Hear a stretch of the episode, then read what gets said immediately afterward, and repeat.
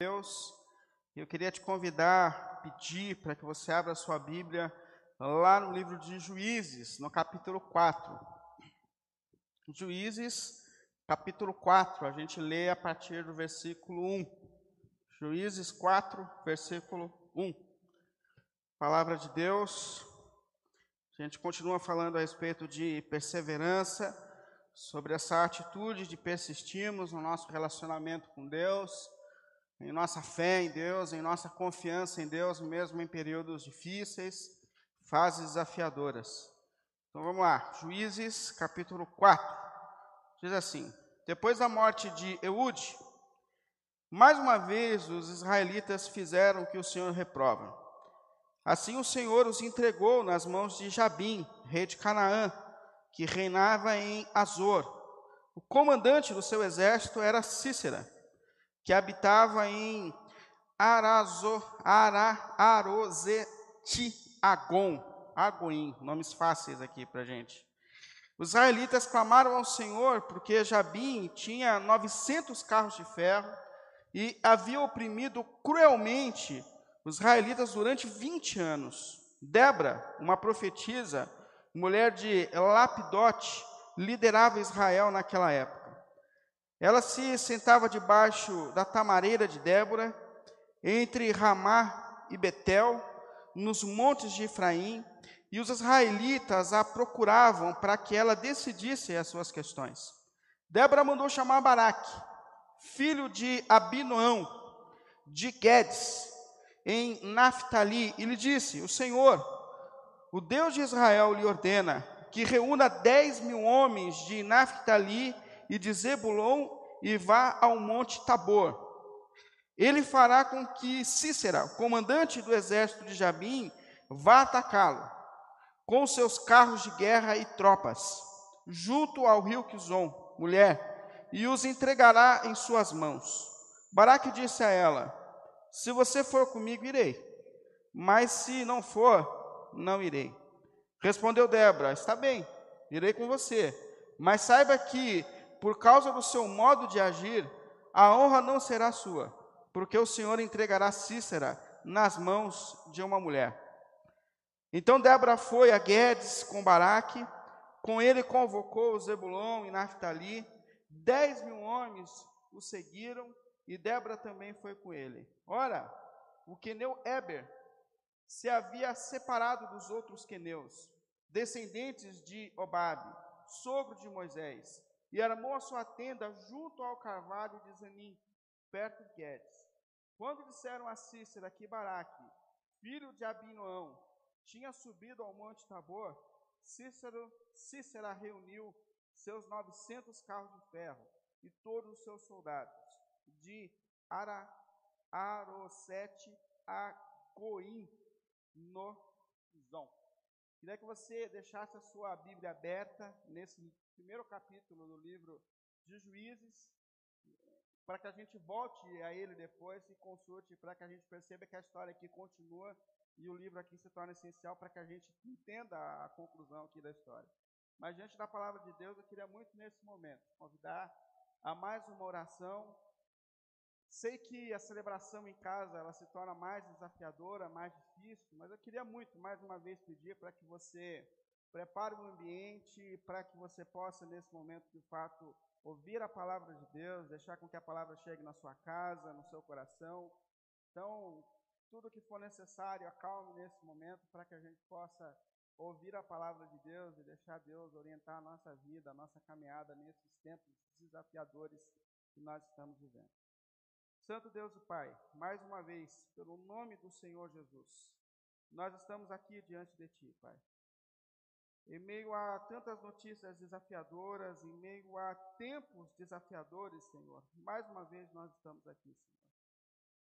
Confiando no seu amor, confiando no seu cuidado, confiando, Senhor, que as suas mãos estão sobre a nossa vida e sobre... Pai, nesse momento, Senhor, pelo nome do Senhor Jesus Cristo, nós pedimos que o Senhor use a Sua palavra para falar à nossa mente e ao nosso coração, Senhor. O Senhor conhece as nossas inquietações, o Senhor conhece os nossos caminhos. O Senhor tem nos visto, mesmo quando nós estamos distantes. E nós te pedimos, Pai, pelo nome santo do nosso Senhor Jesus Cristo, que o Seu Espírito nos visite, nos direcione, nos console e nos ajude a enfrentar os desafios e a viver para a Tua glória, independente das circunstâncias. Assim nós oramos a Ti, assim nós lhe pedimos, pelo nome santo do Senhor Jesus. Amém e amém. Bom, infelizmente, mais um tempo de afastamento, mas Deus sabe de todas as coisas. Mas eu tenho no coração esse sentimento de que quando a gente começa de novo a engrenar na vida, quando as coisas começam a voltar, ter que parar tudo de novo, ter mais esse momento de pausa, não é algo simples e, é, e nem fácil de lidar para a gente.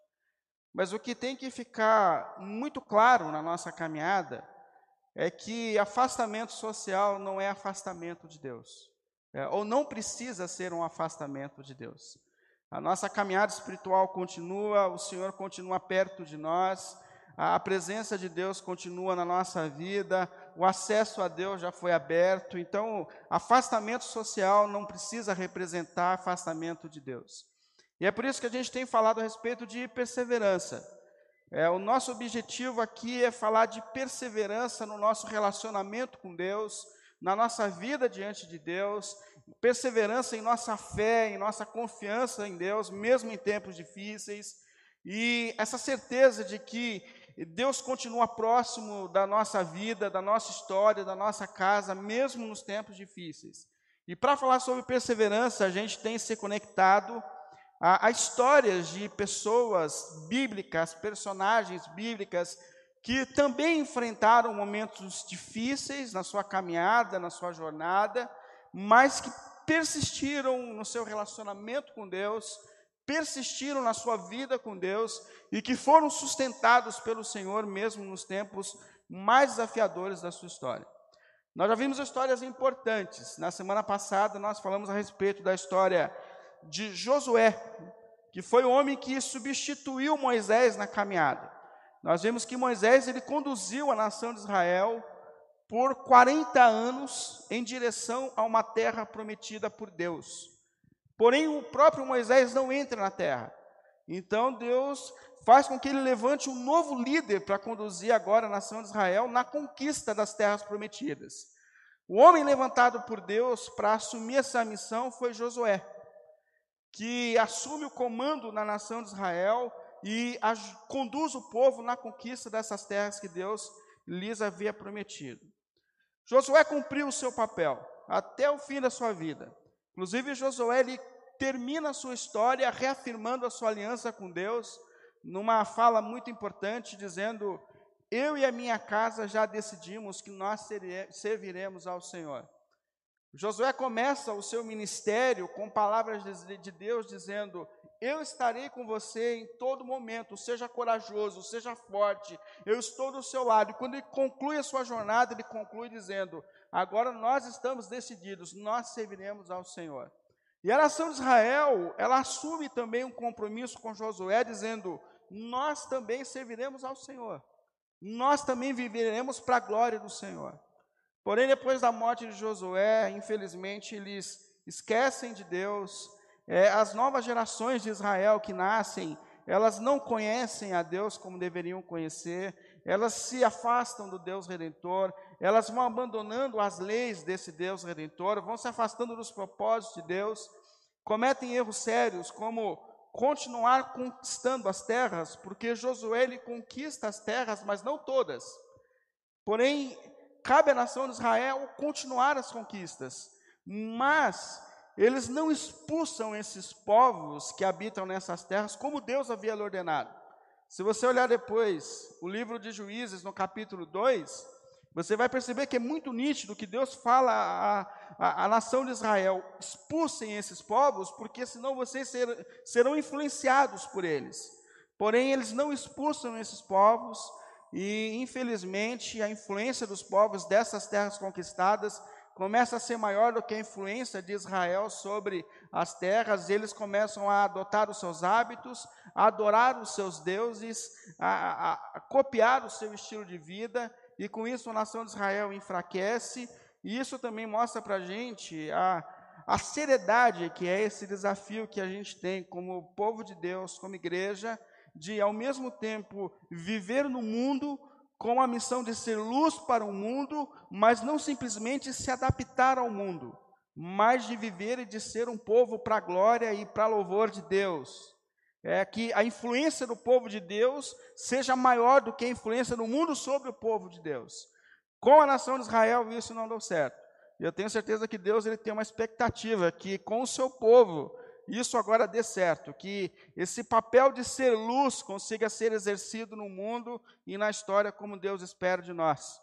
Porque a ordem é não se conforme ao mundo. Ou seja, não é para simplesmente se tornar igual, mas é para ser luz. É para contrastar o mundo com os princípios do reino de Deus. Israel falhou.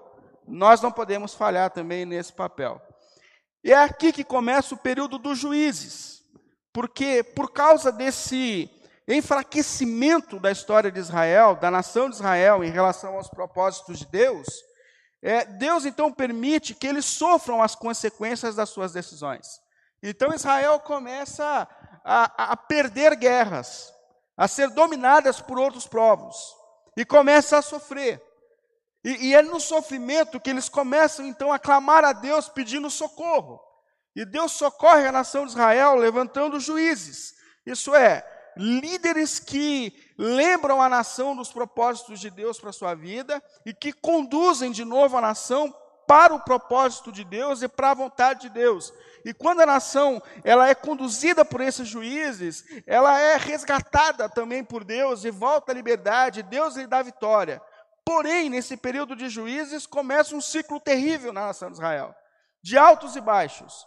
Porque assim, Deus levanta um juiz, e, e, o juiz ajuda a nação de Israel, socorre a nação de Israel, ela volta para Deus, ela é liberta dos povos opressores, porém, quando ela está livre, ela enfraquece de novo espiritualmente, esquece do seu Deus redentor, aí Deus permite que ela caia, e Deus e começa um ciclo de altos e baixos na caminhada espiritual. Esse mal que afeta todas as pessoas de todas as gerações se torna aqui intenso na vida de Israel, entre altos e baixos, resgate de Deus, pecado, consequência, e Deus vai resgatando. Débora, ela é, eu queria hoje falar a respeito de um desses juízes. Débora, que é uma personagem levantada por Deus em mais um período de queda da nação de Israel. Pensei em falar sobre mulher, uma mulher que foi usada por Deus no contexto de Israel, levando em conta que essa semana foi semana dos Dia das Mulheres, e lembrar também do papel das mulheres dentro os heróis que marcaram a história é muito importante. É interessante que Débora, que é levantada como uma desses juízes que são levantados sobre a nação de Israel, ela não é citada naquele é, livro de heróis da fé de Hebreus, no capítulo 11. É, o, o, auxiliar dela, o comandante da guerra, ele é citado, que é Baraque. Porém, a Débora, que é a personagem principal, quando a gente lê o livro de Juízes, no capítulo 4 e 5, não é citada. Até pensei em a gente fazer um abaixo assinado, mandar para Deus, é, revogando que Débora entre aqui na história. Porém, Deus sabe de todas as coisas, e a gente sabe que muitas das pessoas importantes da história de fato não tem os seus nomes em evidência, mas que logo Jesus voltará e ele dará a recompensa, o galardão gracioso a cada um daqueles que batalham pelo seu reino e pelos seus propósitos. Porém, Baraque, que foi convocado por Débora para comandar o exército de Israel é, nesse período de libertação, é sim citado lá no livro de Hebreus, no capítulo 11, entre aqueles que são chamados de herói da fé.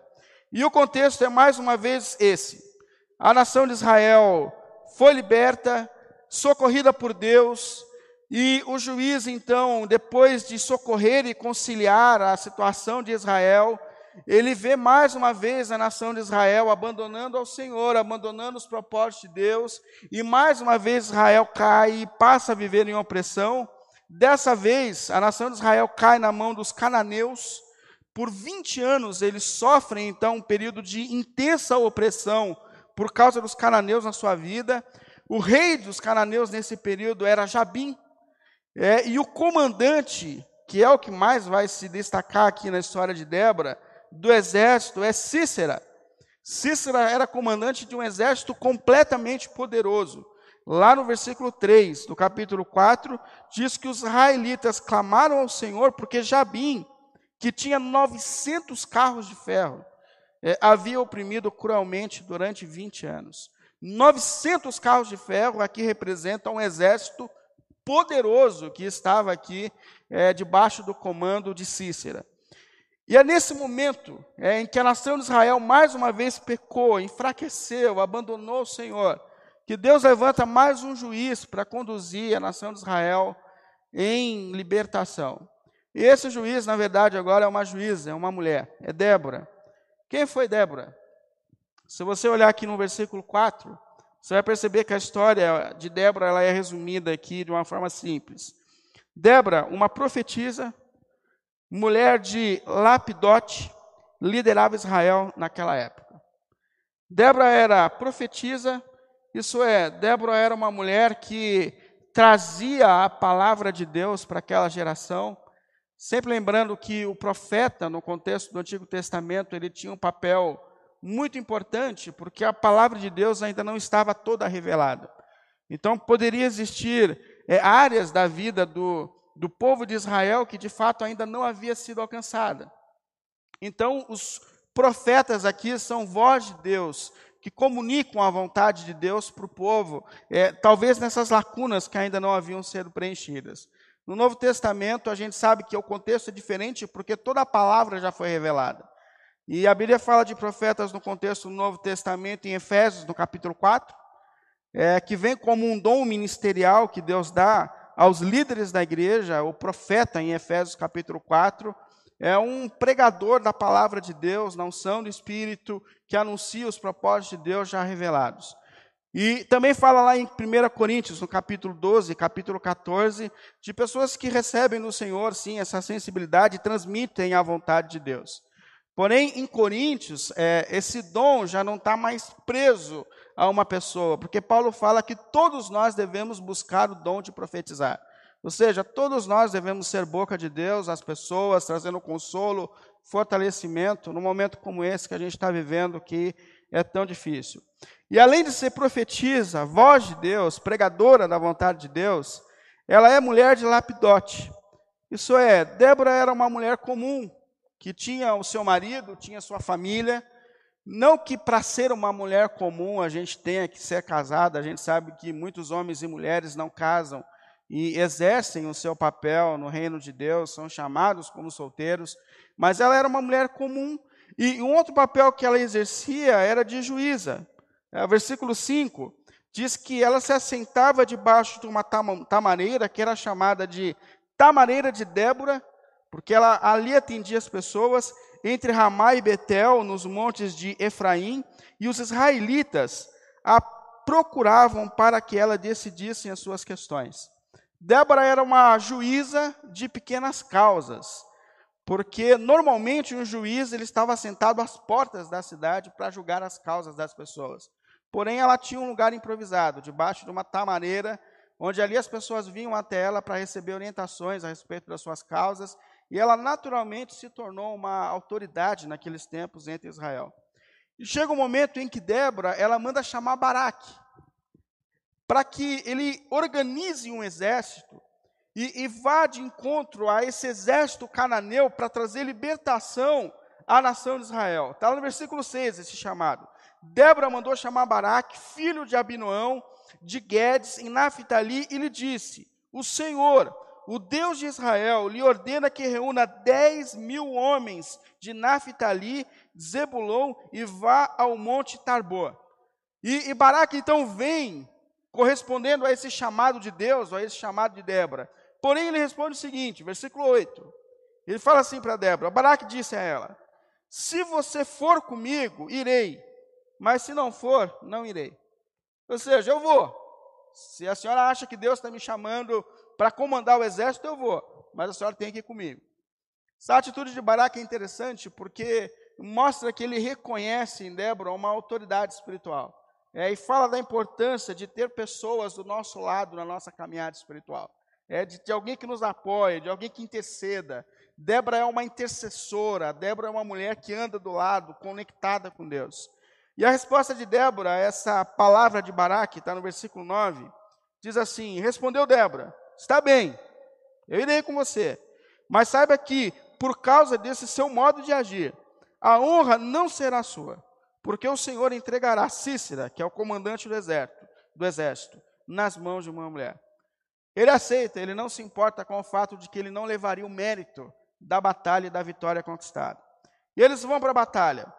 Está lá nos versículos 12 e 13. Com 10 mil, 10 mil homens convocados do exército de Israel para lutar contra o exército desse militar Cícera.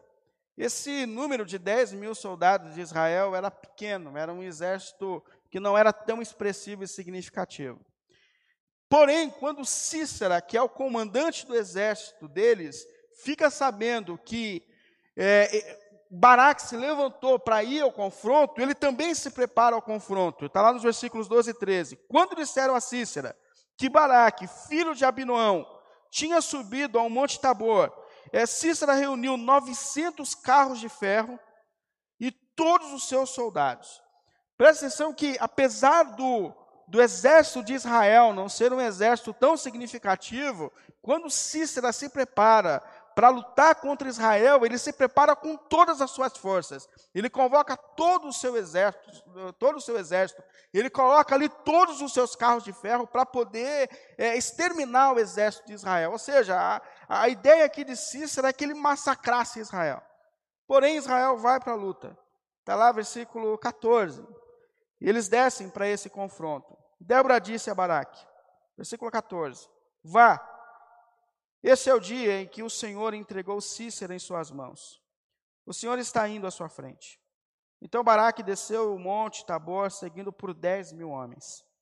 Diante do avanço de Baraque, o Senhor, o Senhor pela espada derrotou Cícera e todos os seus carros de guerra e o seu exército. Cícera desceu do seu carro e fugiu a pé. Incrível, porque o exército de Israel não tinha poder, força e preparo para derrotar um exército poderoso como o de Cícera. Porém, é muito nítido aqui no texto que o Senhor foi à frente desse combate. Aquele mesmo Senhor que, quando Josué começou a sua missão e que esteve parado antes de Jericó, sozinho, e quando Josué se aproximou dele e falou: Eu sou o Senhor que veio comandar o exército eu vou à frente dessa luta, eu vou comandar essa luta. Esse mesmo Senhor entrou à frente desse momento do combate. E ele comandou o exército de Deus, e ele deu a vitória ao povo de Deus. E eles venceram porque Deus estava à frente das suas lutas, porque Deus assumiu o comando daquela luta, daquele momento. Diante da, da perda da luta, Cícera, esse valente comandante do exército, ele foge, é, ele percebe que o exército está perdendo e ele foge. E, e, nesse momento da fuga, ele vai para parar na casa de uma mulher chamada Jael.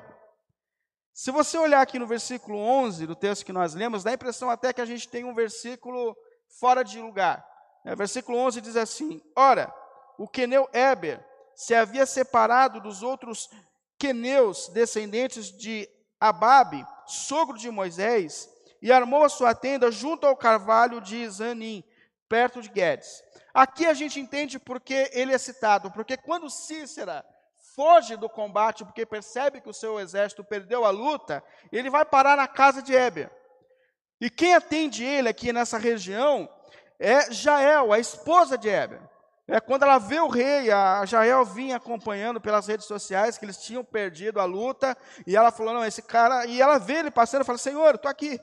E ela corre na casa de direção de Israel, e ela então recebe, e, e, ele fala: Escuta, se alguém passar, avisa que eu não estou aqui, fala que eu não tenho ninguém aqui. E ela fala: Não, não, tudo bem, Senhor. E naquele mesmo momento, ela, ela acolhe ele, leva ele para um lugar de descanso, cobre ele, acalma, cobre ele, e, e ele fala: Eu estou morrendo de sede. Versículo 18. Mas ao invés de dar água a ele, ela pega leite versículo, capítulo 5 fala que ela deu para ele uma coalhada. Vocês já ouviram falar que um leite quente antes de dormir, ele é favorável para que a gente durma. Então ela dá uma coalhada para ele. Trata ele com muito carinho. E depois de tomar aquele leite quente, aquela coalhada, e estando cansado, ele dorme. Relaxa e dorme. E aí que essa mulher Jael tem a sua parte na história. Aquela profecia que Débora disse de que a vitória não seria dada a Baraque. Pois é, a, a vitória foi dada nesse momento a Jael. Se você tem criança na sala nesse momento, tampa os ouvidos, mas o que Jael fez? Ela acolheu, cobriu, deu a ele um período de pausa, de descanso. Quando esse homem, Cícera, relaxou depois de tomar aquele leite, ele dormiu profundamente.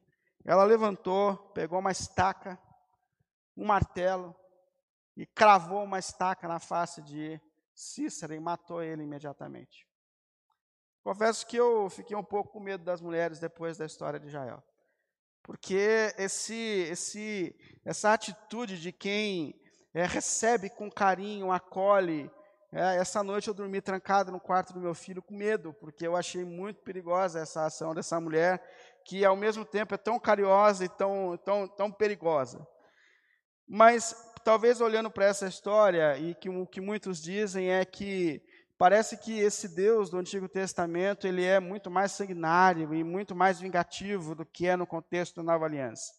Mas o que a gente tem que perceber é que esse homem, Cícera, ele era mau, e ele representava as forças do mal.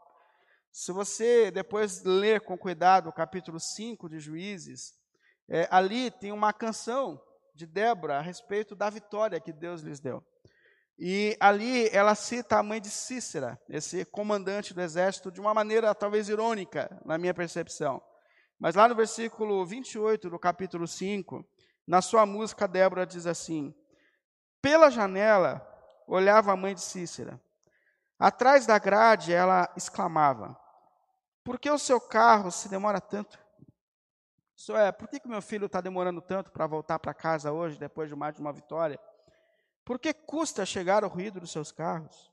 As mais sábias de, sua, de suas damas responderam a ela, e mesmo assim ela continuava falando consigo mesma.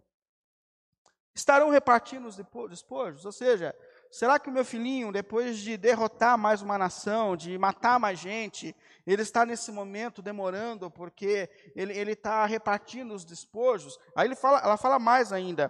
Não, não, sabe o que ele está fazendo? É uma moça ou duas para cada um. Ou seja, ele era um assassino, abusador, um homem terrível. E talvez a gente olhe às vezes para esse contexto do Antigo Testamento e fala, poxa, mas quanto sangue derramado. A questão é que o juízo de Deus no contexto do Antigo Testamento, ele era imediato. Deus manifestava sua ira justa e santa sobre o contexto na hora onde quem pecava, quem errava, recebia justo juízo. E a gente sabe que esse mesmo Deus continua sendo justo juiz e que no fim da história ele ainda vai manifestar sua juízo, o seu juízo sobre tudo e sobre todos. Ele continua sendo Deus justo e manifesta juízo sobre todas as coisas.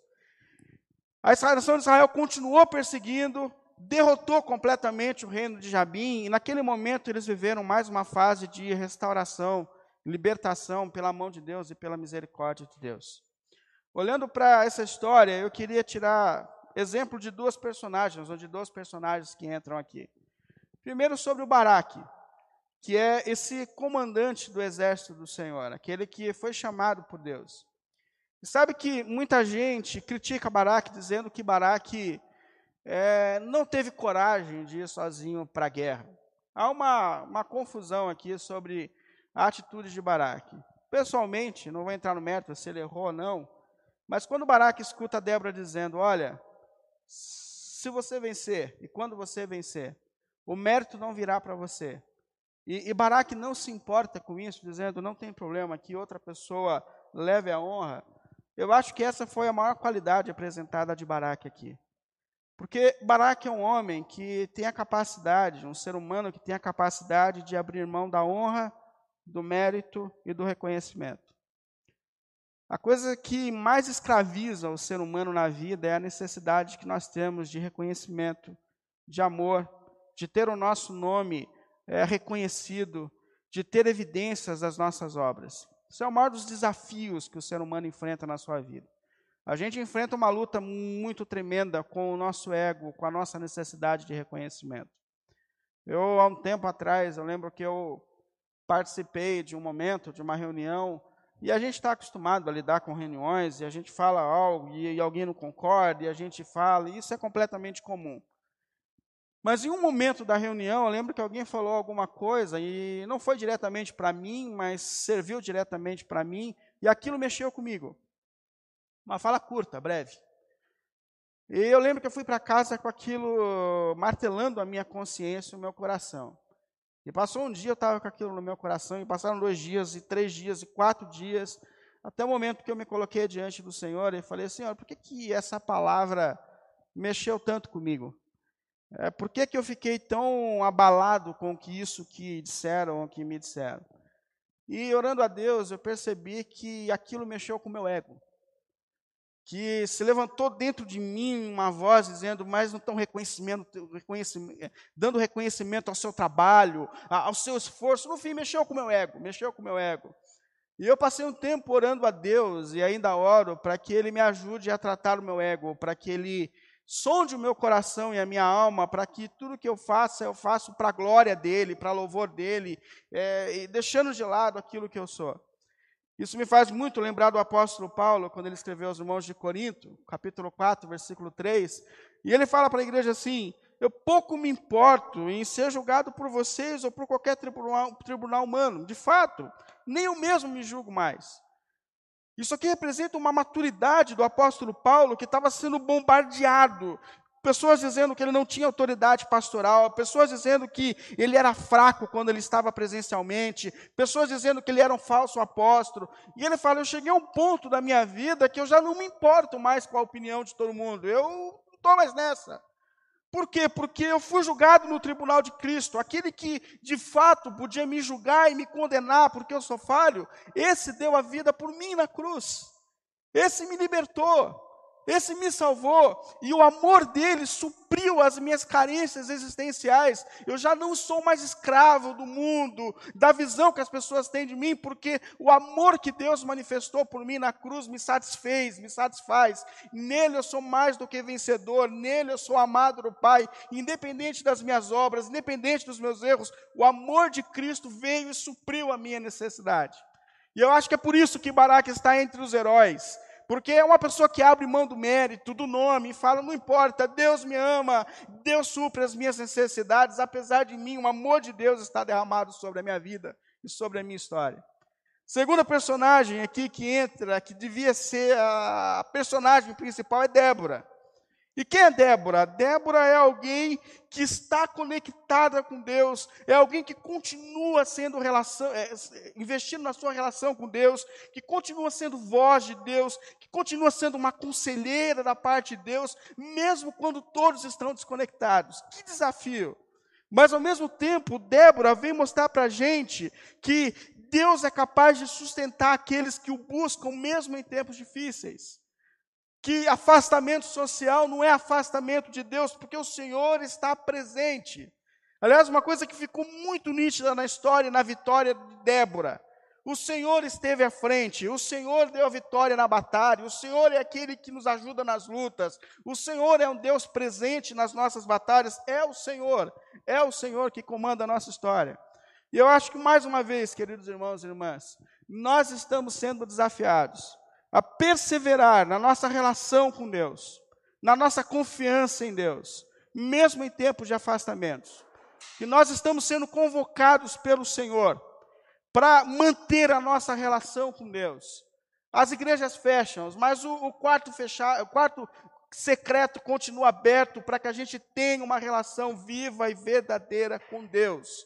E está aqui a história de pessoas que, mesmo em tempo em que as pessoas viraram as costas para Deus, mesmo quando as pessoas se entregaram aos seus prazeres, mostraram que Deus continuava conectados com elas e elas continuaram conectadas com Deus, dando um exemplo de perseverança, de que Deus continua sobre a nossa história e sobre as nossas vidas. E esse é um desafio que eu coloco sobre a minha vida e sobre a tua vida. Nós estaremos, a princípio, até o dia 30 afastados. Mas olha, Deus não se afastou de você. Deus não se afastou da tua casa. Deus não se afastou da sua vida. E eu queria muito te colocar nesse desafio, de poder chegar no dia 30 desse mês dizendo: as igrejas fecharam, mas Deus está mais perto de mim, e eu estou mais perto de Deus. Que a nossa relação com Deus, sim, se estabeleça além do culto, além do sábado, além do templo, porque o Senhor é um Deus presente em todos os momentos e em todas as circunstâncias da sua vida. Entre nesse desafio. Que você pare no dia 30 desse mês e diga: Eu estou mais perto de Deus e Deus está mais perto de mim. Faça aquilo que lhe cabe, na certeza de que esse Deus de Débora é o Deus da tua vida, que te sustenta em todo momento, em toda circunstância. Que assim seja, para a glória e para louvor de Deus, pelo nome do nosso Senhor Jesus. Queria te convidar a mais um momento de oração, que você pare mais uma vez aqui diante do Senhor, diante da Sua palavra. Queria muito que a gente terminasse hoje de tudo que a gente disse, em meio às minhas confusões aqui de palavras, mas que você terminasse muito com uma clareza. O afastamento social não representa afastamento de Deus. O afastamento social não representa afastamento de Deus. Depende de você, de um compromisso que você pode assumir hoje na tua vida, de persistir no teu relacionamento com Deus. Independente do tempo que nós estaremos distantes. Mas que você olhe nesse momento para o Senhor dizendo: Eu vou persistir no meu relacionamento com Deus. Eu estou me comprometendo que eu vou te buscar, que eu vou colocar minha vida e minha família nas tuas mãos, e que eu vou terminar esse mês na certeza de que o Senhor está perto de mim, que a minha vida espiritual tem sido trabalhada por ti, porque o Senhor é o Deus de todos os tempos e de todas as fases. A presença de Deus não está limitada a nada, Senhor, irmãos, porque o Senhor é um Deus presente, que te visita nesse momento, na sua casa, na sua vida, e que, te vem, e que vem para te colocar em pé, diante da jornada e das circunstâncias. Oremos. Santo Deus e Pai, mais uma vez, Senhor, nós estamos vivendo tempos difíceis e desafiadores. Mais uma vez é tempo de afastamento, Senhor. Deus querido, pelo nome de Jesus, não permita que esse tempo seja um tempo de afastamento ou de pausa espiritual, Senhor. Desse momento, por tua graça e misericórdia, que o seu Espírito vague entre nós, Senhor. Visitando nesse momento, momento corações e mentes que o Senhor conhece, Senhor. Pessoas que estão se posicionando, Senhor, para viver uma nova vida espiritual, Deus. O Senhor tem nos chamado, Senhor, a ter uma vida espiritual que não está limitada a ambiente, ao dia, ao momento, mas o Senhor tem chamado a gente a uma vida na tua presença, Senhor. Por isso, em nome de Jesus, Deus dos céus e da terra, quebre em nós barreiras, Senhor, nesse tempo. Mude os nossos hábitos, Senhor. Mude as nossas vidas, Senhor, pelo nome do Senhor Jesus Cristo. Deus, envia o seu Espírito nesse momento a casas, lares e corações, Senhor, de uma maneira poderosa e renovadora, Senhor, trazendo transformação às nossas vidas e às nossas caminhadas, Senhor. Escute nesse momento, Pai, pessoas assumindo um compromisso diante de Ti, Senhor, de que se manterão conectadas naquilo que lhes cabe, Senhor, com o Senhor, independente dos tempos e das circunstâncias. Pessoas que decidiram confiar no Senhor, confiar nas Suas mãos, confiar na Sua presença, confiar no Seu cuidado, Senhor, independente dos, do, dos movimentos que o mundo faça, Senhor. Oh Deus querido, receba nesse momento, Deus, pelo nome de Jesus, corações que se colocam diante de Ti, Senhor assumindo uma aliança de compromisso e amor com o Senhor, Deus querido, pelo nome de Jesus. Que as suas mãos nesse momento sejam estendidas sobre essas vidas, que querem novos hábitos espirituais, Senhor, que querem viver mudanças e transformações nas suas vidas espirituais, Senhor. Tu és o nosso libertador, tu és aquele, Senhor, que vai à frente da nossa luta. Tu és aquele que já venceu tudo por nós, Senhor. Permita nesse momento, Deus querido, pelo nome do Senhor Jesus, que pessoas sejam confirmadas nesse momento, Senhor. Visitadas nesse momento, Senhor. Que alianças novas sejam assumidas nesse momento, Senhor. Que propósitos eternos do Senhor se cumpram entre nós, na tua igreja, nas nossas casas, em nossos corações nesse momento, Pai. Pelo nome de Jesus, Pai. Assim como o Senhor sustentou Débora em tempos de hostilidade e de afastamento, Deus querido, vem sustentar corações e mentes que nesse momento estão dizendo: Eu quero viver para a tua glória, eu quero viver transformações na minha vida, eu quero servir quando ninguém serve, eu quero ter uma relação com o Senhor que vai além do dia, que vai além do momento. Eu quero me encontrar todos os dias com o Senhor. Oh Deus querido, visita essas pessoas, Senhor. Desperte corações e mentes para uma vida pessoal e íntima com o Senhor. Nós temos certeza, Senhor, de que a Sua presença continua sobre nós, de que o Deus que nos sustentou até aqui vai continuar sustentando a nossa vida e a nossa caminhada, Pai. Mas que propósitos eternos do Senhor, pelo nome de Jesus, se cumpram nesse momento da história, na tua igreja, em meio ao teu povo, Senhor. Em nome de Jesus, que a gente possa parar no fim desse mês dizendo: estamos mais próximos, estamos mais fortalecidos. O Senhor tem transformado a nossa vida, o Senhor tem transformado os nossos hábitos, o Senhor tem transformado as nossas casas, as nossas histórias. Pelo nome de Jesus, Deus Pai, pelo nome de Jesus. Oh, Deus querido, que a gente sinta a Sua presença, Senhor, e receba o Teu consolo por Tua graça. Pelo nome de Jesus. Pelo nome de Jesus. Amém.